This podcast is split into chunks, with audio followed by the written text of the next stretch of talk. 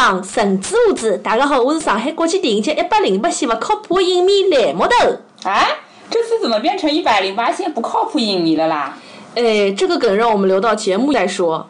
好，大家好，我是那个还是不做家务的人妻车厘子。哎，为什么一个礼拜过去了，你还是不做家务啊？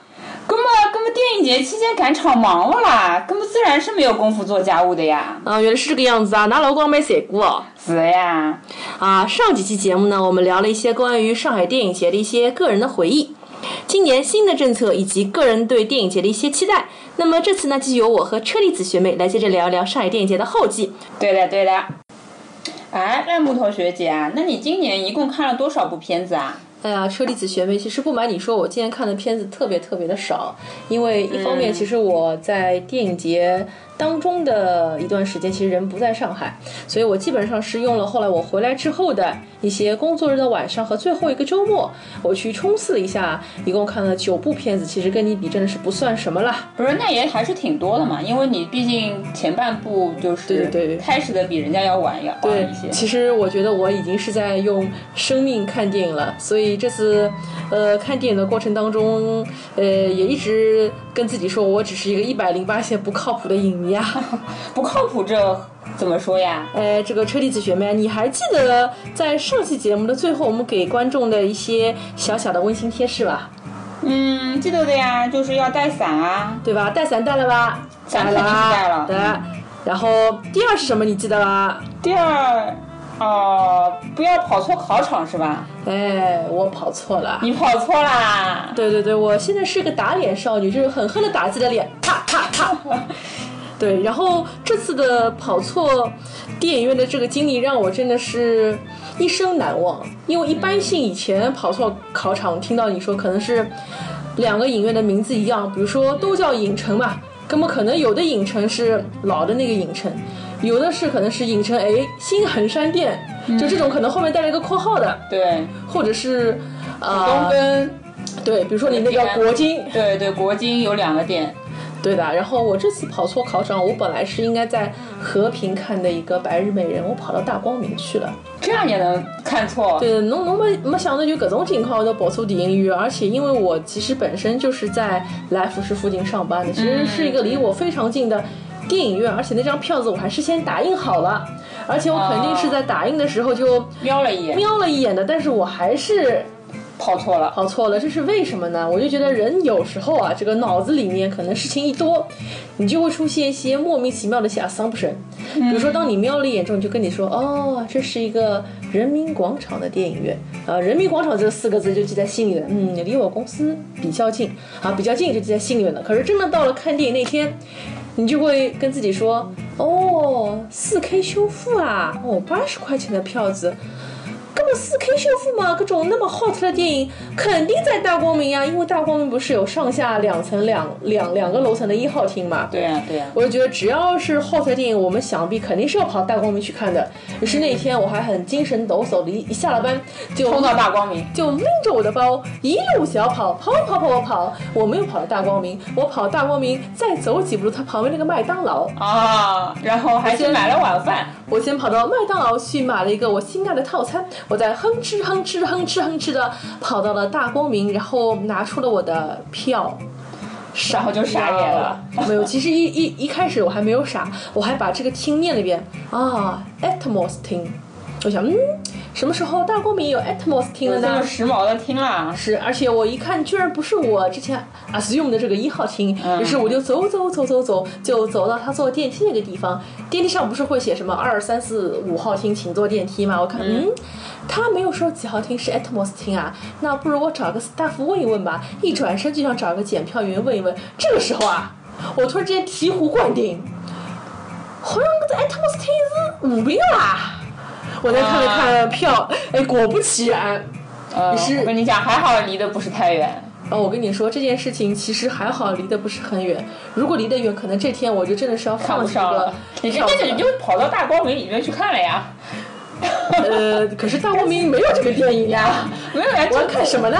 好吧，好吧，就不是好像听说那个有影迷直接检错票，然后直接还是跑进去了对，进进去了。可能检票的人也没有太细细看了其。实你别说，每个国家每个电影节都有这件事情。在我跑错影院这件事情在豆瓣上就是自主自嘲之后，有一个我参加过西雅图国际电影节的朋友给我留了言，啊因为你要知道，Seattle 的缩写也是 CIFF，你知道吗？SIFF。啊啊，还有那个新加坡电影节好像也是这个。对，然后他就跑跟我说，哎，有一年我也做了这样的事情，但是居然那个检票员还是放我进去的。我就问了他一个问题，我说。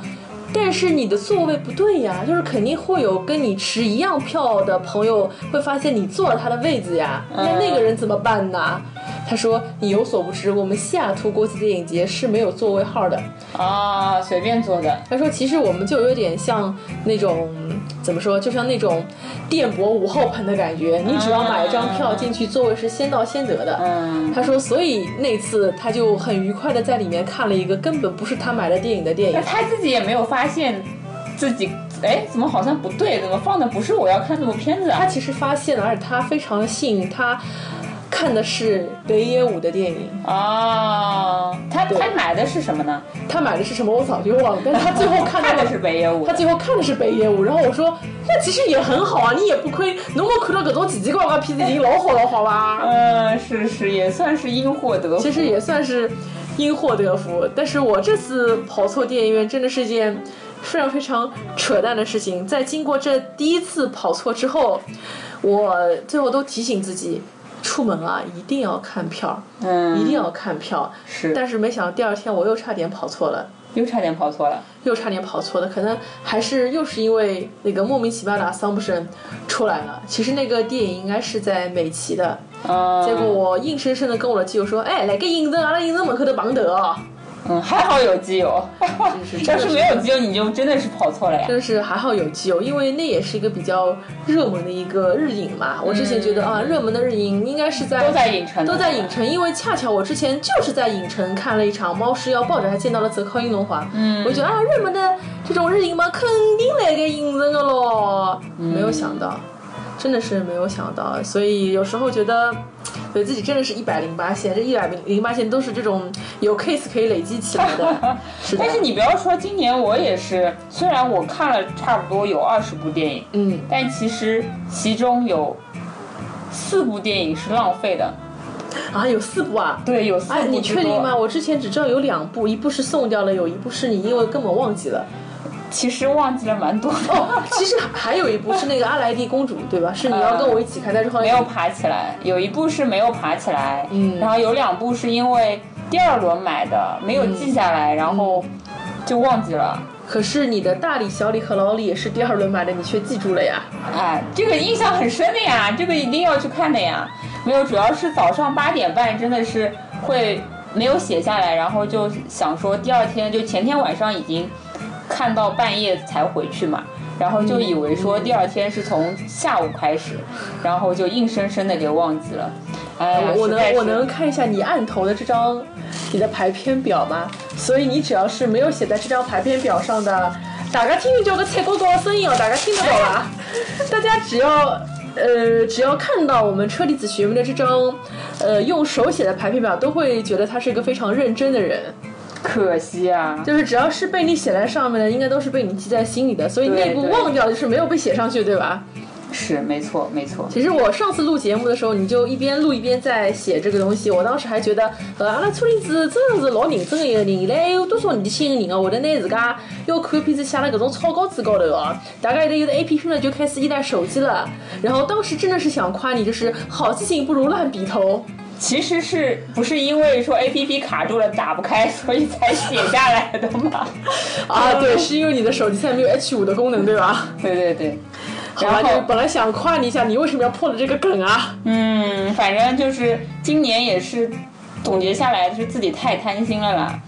呃，对前期买了十几部，然后到后期又有点贪心，然后又多买了几部，结果居然就有那么几部片是硬生生忘记了。对，哎呀，真的是好可惜啊！现在想来，人真的是不能太贪心。呀，没错没错，真的是。但是买票的时候真的爽到了，对吧？爽是蛮爽的呀。真的是，真的是。然后因为你看的片子会比较多，所以我会想先问问看你这次你看的电影里面有哪些你比较喜欢的，你是可以有一个排名的，或者说哪些你觉得很烂的，可以排个名给我们听听看吧。排名啊，其实我觉得我看的片子倒也没有什么看到那种特别烂的片子，嗯嗯，但是呢，就有几部片子的确是印象蛮深的。嗯，就比如说像那个《阿尔法围棋》这部是第一部看的嘛？对，而且我听说你看哭了。对，我居然看一部纪录片还看哭了，而且是一个围棋，也并跟我并没有什么太大关系的这样的一个片子，我居然给看哭了。你知道是为什么吗？对，你的点是哪里呢？其实。第一是他那个叙事手法，其实渲染的还是蛮好的，是那个外国人拍的一个纪录片嘛。那整个节奏的把控，然后整个叙事方式，呃，然后也有一些有一个就是从头至尾的一个呃中国中国的那个棋手在那边，嗯，有一些就是把它整个给串起来嘛。然后它整个设计的其实还是比较煽情的一个一个纪录片的形式。那第二，我是觉得说真的是。看到这个故事，或者说是看到这个，呃，人工智能到达这种程度，或者说对我们呃这个人类的这种呃经验的一种一种一种就是颠覆吧。因为那个阿尔法 Go 它这个东西是人设计出来的嘛，是通过大量的这种案例的这个学习各种经验，然后。而且且是不断在优化的那个一个一个机器的机器程序嘛，但是它到后来，到后来它你会发现它用的很多种策略可能是非常规的策略，嗯，非常规策略到难道是他自己会思考了吗？嗯，我觉得是已经有那种上升到一种哲学层面，不只是。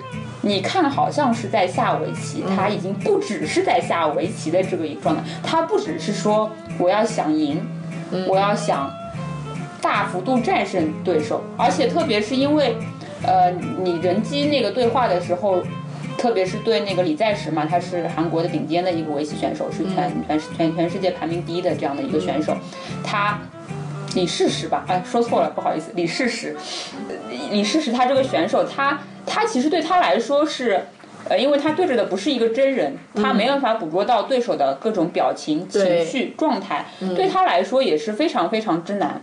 然后这个纪录片就是一开始他以为能很轻松的赢阿尔法狗，嗯，但是没想到轻敌了，嗯，轻敌了之后，一共打了是五五局，对，嗯，然后。结果呃，这个算不算剧透啊？但是应该大家都知道这个结果，所以也没有关系。嗯，输了四局，赢了一局。嗯，然后他就是经历了自己自身的一个，我觉得也是一个学习的一段旅程。一开始是轻敌，嗯，到后来是呃阿尔法狗非常强大，嗯，有点自乱阵脚，已经开始不是按他习惯的这种套路去下棋。嗯，然后到最后他。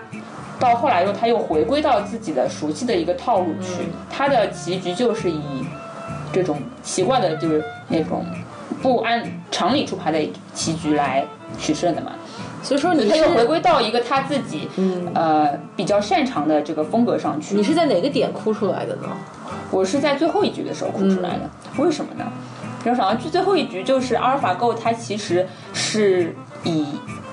两目半还是一目半的这样的一个险胜的这样的一个呃结果赢了那个李世石嘛，嗯，然后一开始的时候他的棋局的风格就是给人感觉是他并不是那种非常有侵略性，他是一是在一种佛式下棋，对，为什么叫佛系下棋呢？就是他在呃下棋的时候，他并不是说赶紧说战略呃。马上就是非常迅速的说占领地盘的一种侵略性或者说是一种进攻性的这种下棋方式，而是他非常佛系，他其实已经计算的很好了，他只要赢你半目也是赢你，所以这个时候就会表现出他可能让有一种迷惑性，就是他人家不知道他能不能赢，嗯，但到最后他还是赢了，所以这其实已经上升到一种。哲学层面就是，不管一目半赢你还是十目半赢你，都是赢你。我何必要在一开始的时候就表现的那么明显？我何必要在一开始就拼命进攻？所以你是感动于，感动于就是人类这伟大的创造发明吗？还是我是感动动于说这个机器带给我们的一种下棋的一种全新的视角，或者是对李世石他他也说他他他说自己也学到了很多嘛，就悟到了很多这种方法，就好像我觉得说。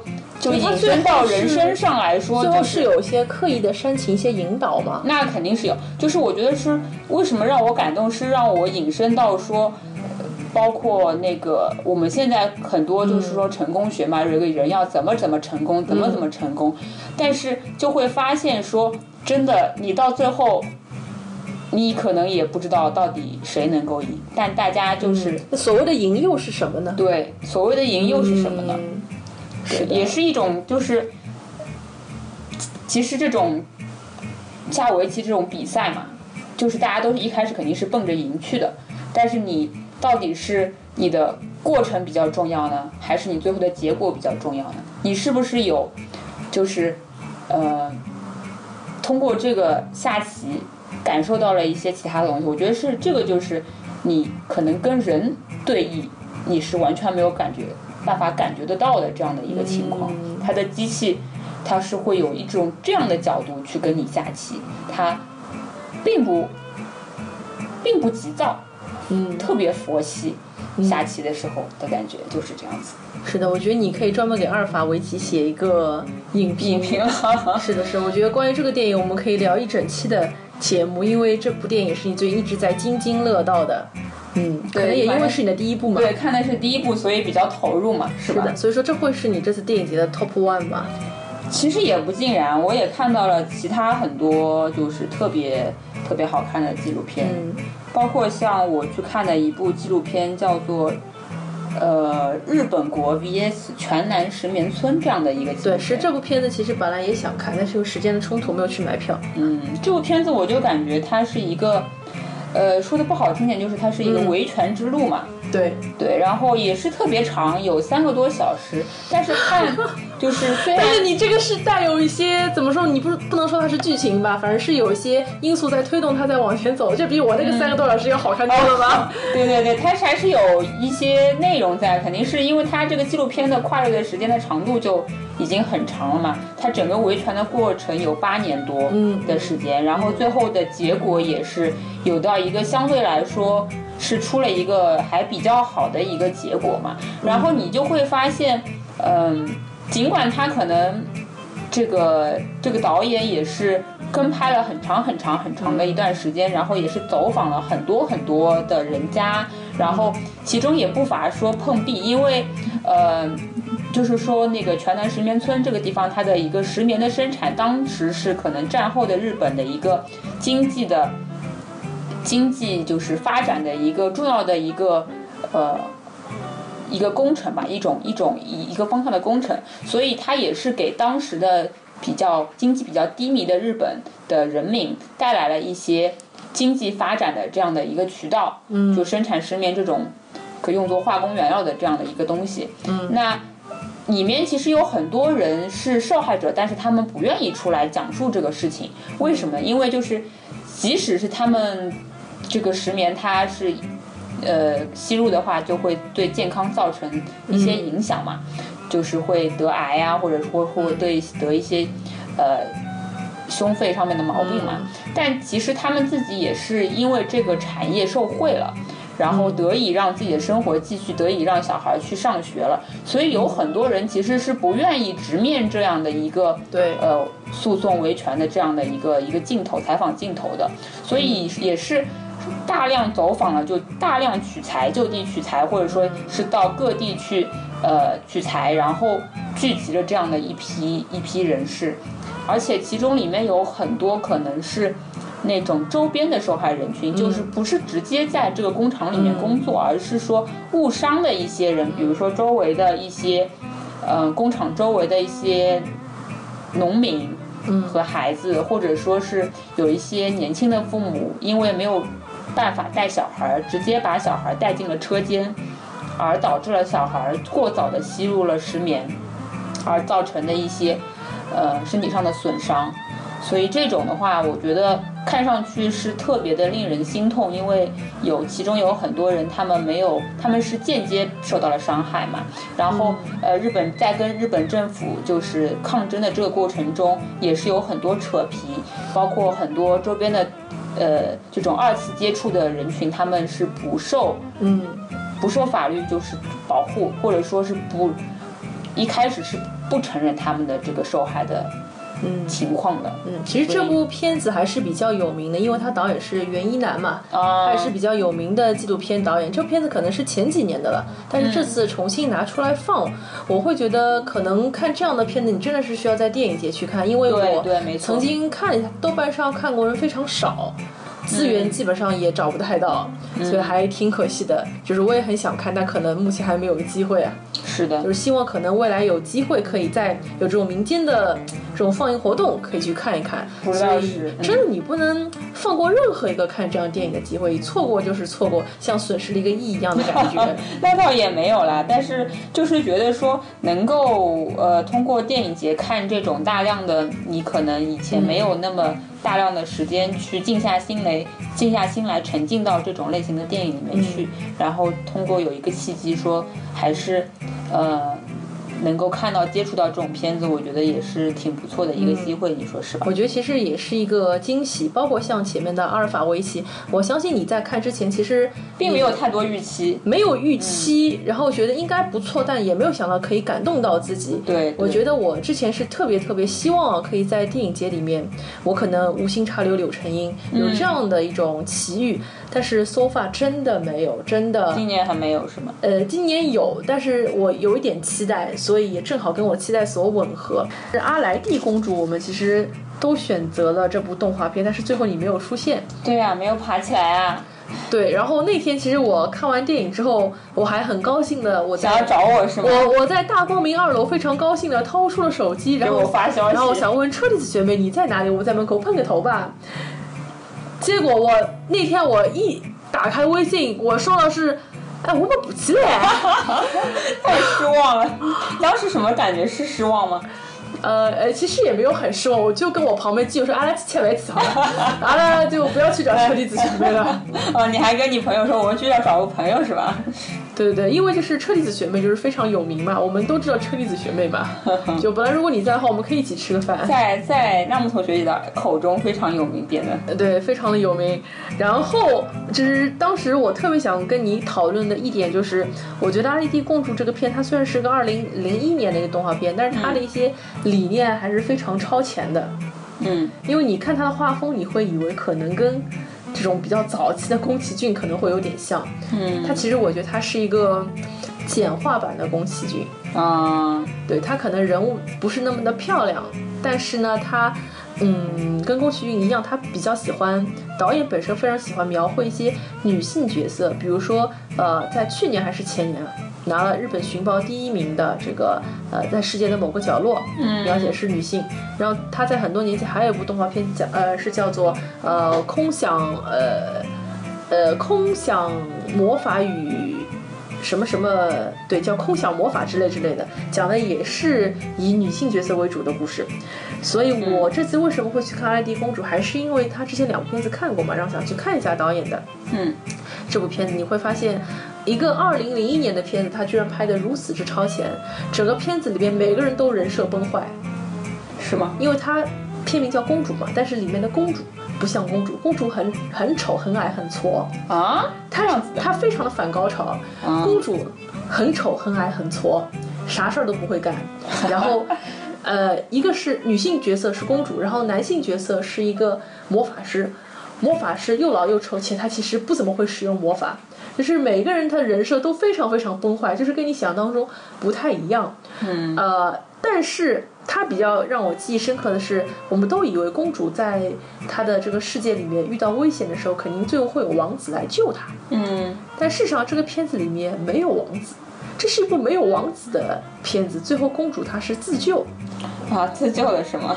对的，因为之前我们是在二零一四年的时候有了呃《冰雪奇缘》嘛，嗯当时是说这是迪士尼第一部没有王子角色，就是公主自救的一部动画。嗯那我觉得其实这部片子比迪士尼早了十几年，所以我觉得有时候啊，东亚人民想事情还是比美国傻白甜要稍微超前很多。要不能说超前很多，就是还比较有独立意识。嗯，但是后来我回家想了想之后，又觉得，其实公主这个角色本身最虽然最后是自己救了自己，但是她事实上还是受到了片里面其他另外的一些比较独立的女性角色的一些扶持与帮助，所以你会看到在那个世界里面。女性角色是比较团结，而男性角色想的只是说啊，我要怎么去娶公主，娶了公主，我就可以当上这个国家未来的国王。就是在这部片子里面，其实你可以想的消极一些，男性角色永远想的还是钱权欲，嗯，而没有真爱，而且他们就说会有很多一些稀奇古怪的一些举动。所以这个片子导演虽然说是个直男，他却做了一些丑化直男的一些剧情的一些一些。编辑等等等等等等等等，所以觉得这部片子才其实非常有意思，而且资源也非常的少，所以没有来看，有非常之可惜，是非常可惜。我们在看电影的过程当中，非常有一些非常好笑的一些剧情，我们看的非常之享受。嗯，哎，可惜可惜了。然后还有部片子我们一块儿看的就是《油脂》吧？对，《油脂》。对我们，我觉得《油脂》这个片子我们可以好好的聊一聊。是的，是的，没错，《油脂》这部片子就是。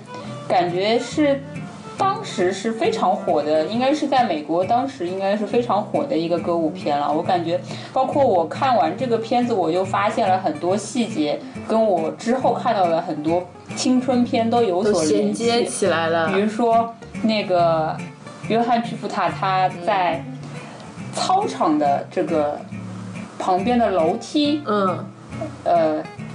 扶梯上面跳的跟大家跳的一段舞，嗯是跟希斯莱杰在《Ten Things I Hate About You》就是我恨你的十件事里面有一个唱段的那种感觉是非常的。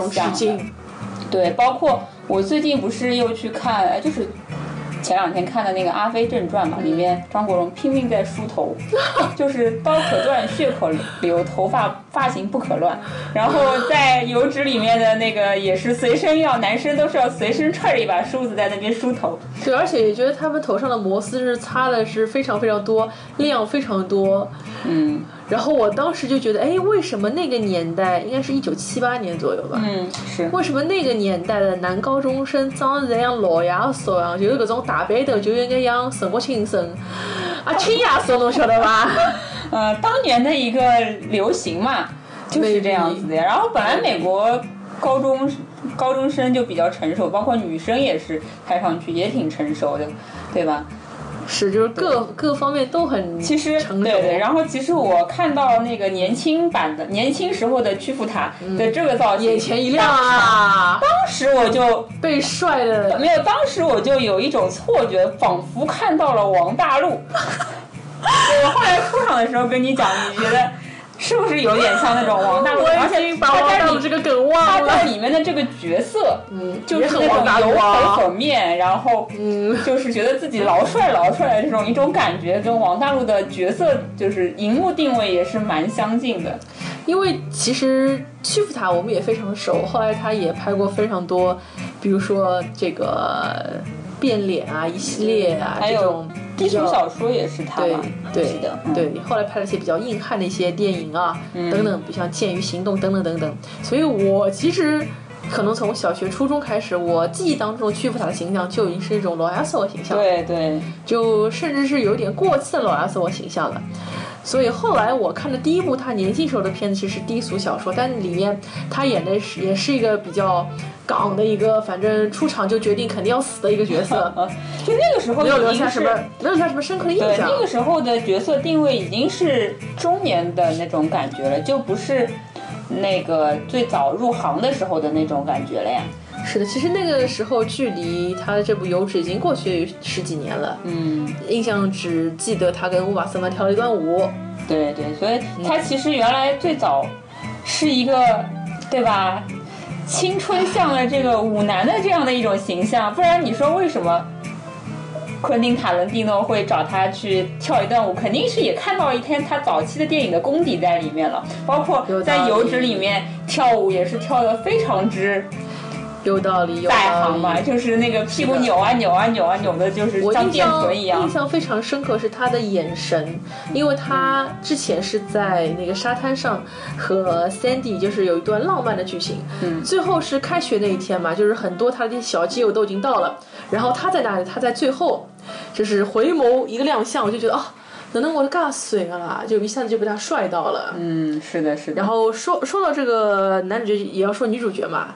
然后我的另外一个直男的一个老基友，我直男老基友今年已经四十多岁了。哦，是吗他？跟我说：“侬晓得吧？搿女主角奥利维亚，伊是阿拉搿年代一个女神哎。”哦，对，就是可想而知，这个片子就是对比较早一早一辈的那种文艺男女青年来说，就是还是教科书比较般的存在。教科书般的存在呀。嗯是的，但是你们有没有发现，就是，呃，我后来去仔细查了一下，其实当年的那个拍摄时候的、他们的呃年岁其实是差的蛮多的。Sandy 就女主人公的 Sandy 那个角色，嗯，她的呃演员已经是大概有三十岁的高龄了。哎，但是侬不要讲呀，帮阿拉现在年纪好像差了不是老不啦？没有，然后居布塔的那个是还是二十四岁左右的一个年轻小伙子。哎，那位他们都在演高中生，然后我还查了另外一个演，里面有个像女老大的这样一个角色，嗯呃，叫 Rizzo，嗯，他查一下，他演这个片子当年已经三十岁了，啊啊，不是三十岁，是三十四岁了，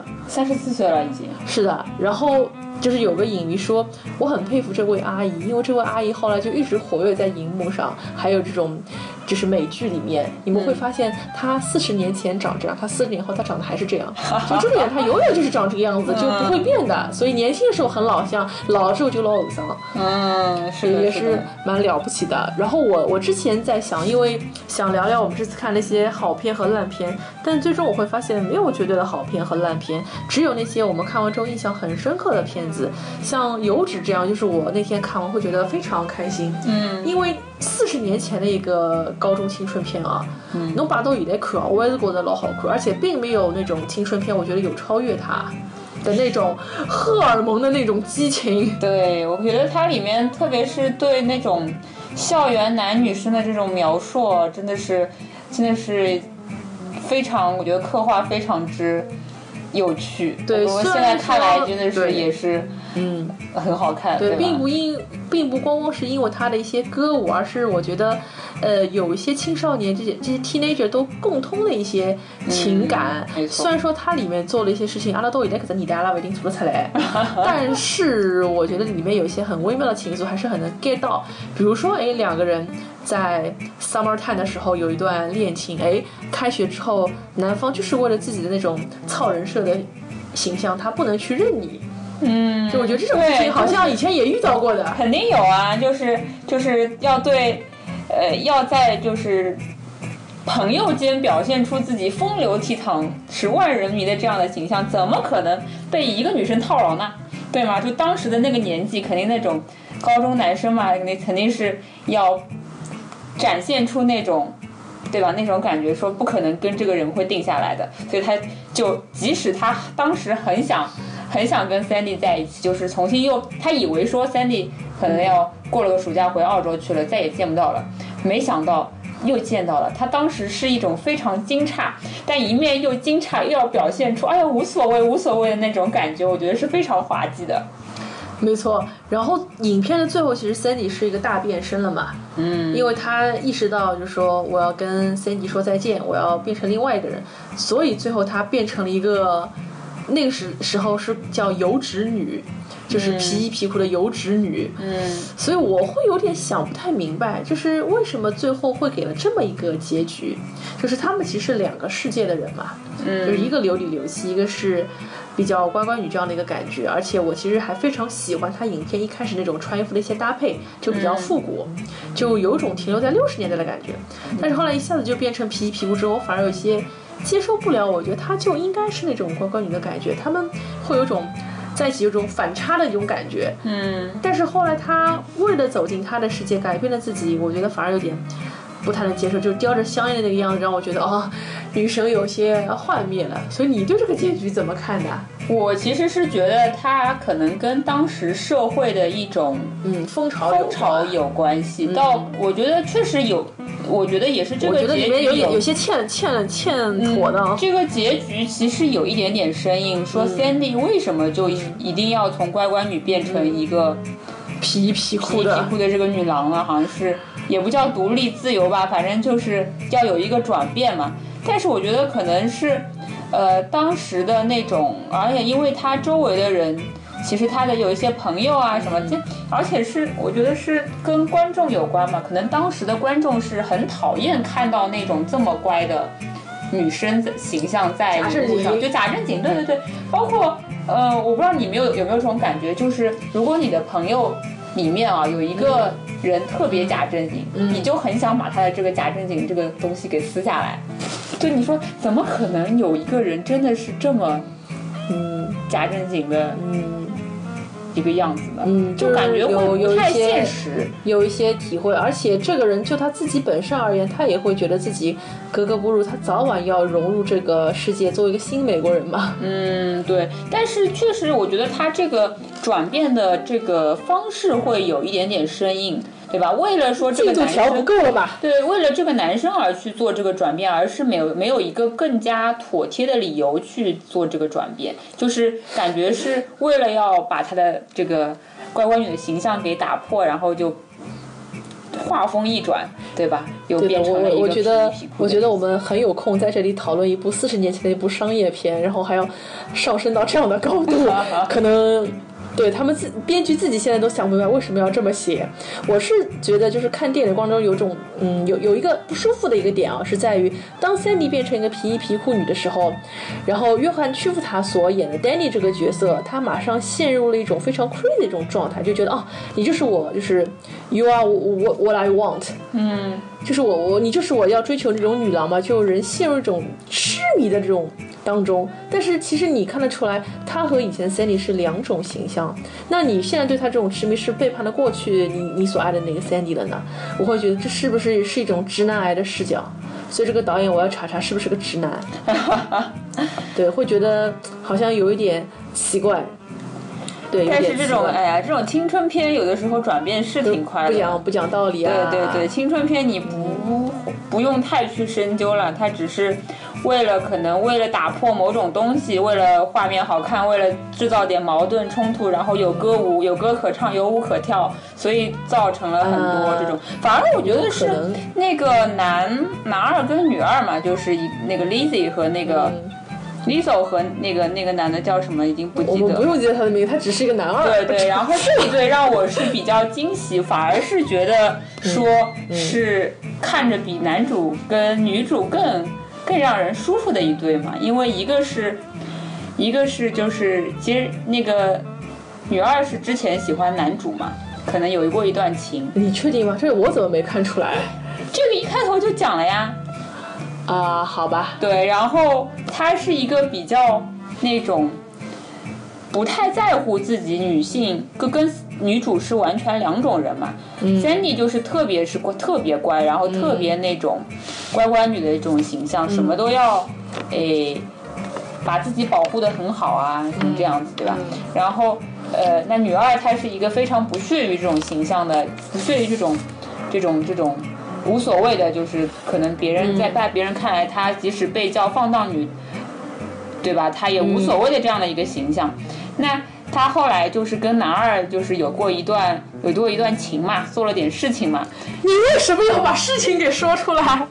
然后做了点事情了之后呢，我们很多听众年纪很小的，然后，然后我觉得这时候男二的一种一种状态是让我觉得很有趣的，就是那种男生他这个男生其实人蛮好的，对他其实很负责任。对对对，他很负责，但是他又不知道自己要怎么表达，哎其实其实对你你面对别说女女二的这样的一个我性格的我当时在看到他就是在跟 Rizzo 说，我听说你怀孕了，嗯呃，怎么怎么样？我当时在想，搿勿是后来九十年代搿种搿种啥电视中国电视剧里向搿种剧情嘛，嗯，就是我是不是孩子他爹？不，你不是孩子他爹的那种感觉，嗯，所以会觉得这个角色他有一个很大的一个反差。一开始我们都以为他是个流里流气的，然后可能也是一个图一时爽的，嗯，但是其实也没有什么真本事的，看到别人也打不过的这样一个 这样一个很窝囊的一个人。但是没有想他其实。还是一个比较有担当的一个人，对对，然后有一个惊喜，但特别是其实，呃，你会发现他这个人他本身可能不太善于表达，嗯，是吧？然后呃，然后可能表面上觉得自己风流倜傥，但是其实周围也并没有几个女朋友这样的一个状态，可能还没有，其实就是没有，对，没有没有，对。然后他其实还是蛮喜欢那个 Lisa 的这个角色，但是 Lisa 又是一个完全无所谓，表现的说。就是不不肯跟你来争了，或者说各种都无所谓的这样的一个一个形象嘛，所以他就是不知道怎么去表达自己，可能只能以这种比较笨拙的方法说，哎呀，这个听说你怀孕了。这样子，然后 Lisa 跟他说，不关你关你屁事儿，然后他说。呃，我想娶你这样子的一个，还是让人觉得蛮温馨的。其实我觉得 Rizzo 这种女性角色是我会挺喜欢的。嗯，就是你你会觉得好像以前我们成长过程当中也遇到过这样子的那种女性角色，就是她，呃，她里面唱一首歌，就是说，呃，我什么事情都敢做的，我不在乎别人的目光这样的一些歌词。但是事实上，她内心是在乎，她只是只是想塑造一种很酷的这种酷女孩的。人设显得自己很放荡，但是哪个女人不想要一份真爱呢？对呀，而且还里面的呃美国青少年男女这种角色，我觉得都是各有各的精彩。比如说里面还有另外一个我很喜欢的女孩子，她的头发的颜色一直在变。呃，French，她是声音特别的嗲，然后也一直在追寻自己的梦想，但是什么事情都做不好。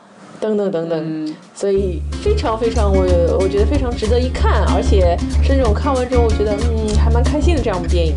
是的，推荐给大家。对，推荐给大家。